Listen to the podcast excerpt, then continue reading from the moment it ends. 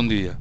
Já toda a gente deu por isso e já muitos se queixaram do incômodo que causam as inesperadas e vertiginosas subidas do volume no som quando a programação de muitos canais de TV mergulha nos blocos publicitários. O desconforto aproxima-se a miúdo do susto, da repulsa, do sobressalto. É como se algo que se manteve estacionário durante algum tempo desse um pulo e nos matraqueasse os ouvidos.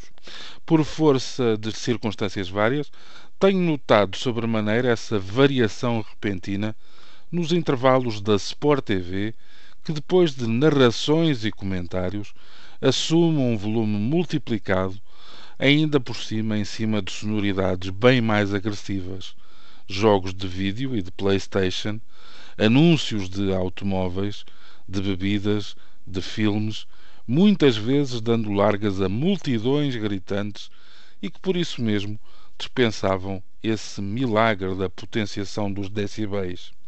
Agora, os intervalos publicitários das cadeias de televisão norte-americanas vão deixar de passar a um volume muito mais alto do que o resto da programação. A nova lei, que entrou em vigor no final da semana passada, estabelece que os anúncios não podem ter uma diferença de som superior a 2 decibéis relativamente aos programas. Segundo um dos responsáveis por esta medida, claramente preventiva na defesa dos sentidos do telespectador, as televisões acataram as regras por considerarem que a ação de baixar o volume no telecomando acaba por levar a que muitos dos que veem não se precavenham com o recurso do zapping e assim não acabem por escapar ao alcance de todo o bloco publicitário.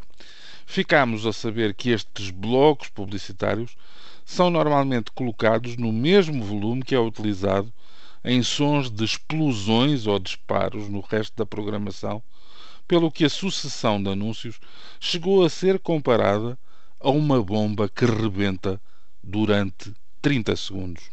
Esta medida que todos desejaríamos ver estendida a Portugal, e quanto antes, chama-se Calm Act e foi aprovada pela Federal Communications Commission, que regula o setor nos Estados Unidos da América.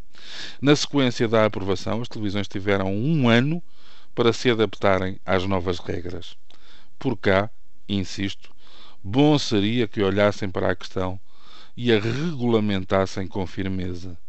Podia ser que depois deste passo houvesse mais coragem para se perceber também como há estações privadas que, através de uma pequena ou média batota, conseguem ultrapassar largamente o limite de 12 minutos para a duração máxima de um bloco publicitário e por hora.